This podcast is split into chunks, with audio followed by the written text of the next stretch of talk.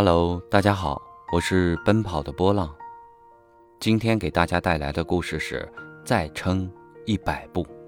美国华盛顿山的一块岩石上立下了一个标牌，告诉后来的登山者，那里曾经是一个女登山者躺下死去的地方。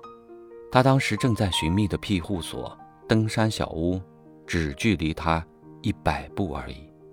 如果她能多撑一百步，她就能活下去。启示：倒下之前再撑一会儿。胜利者往往是能比别人多坚持一分钟的人。即使精力已耗尽，人们仍然有一点点能源残留着。用那一点点能源的人，就是最后的成功者。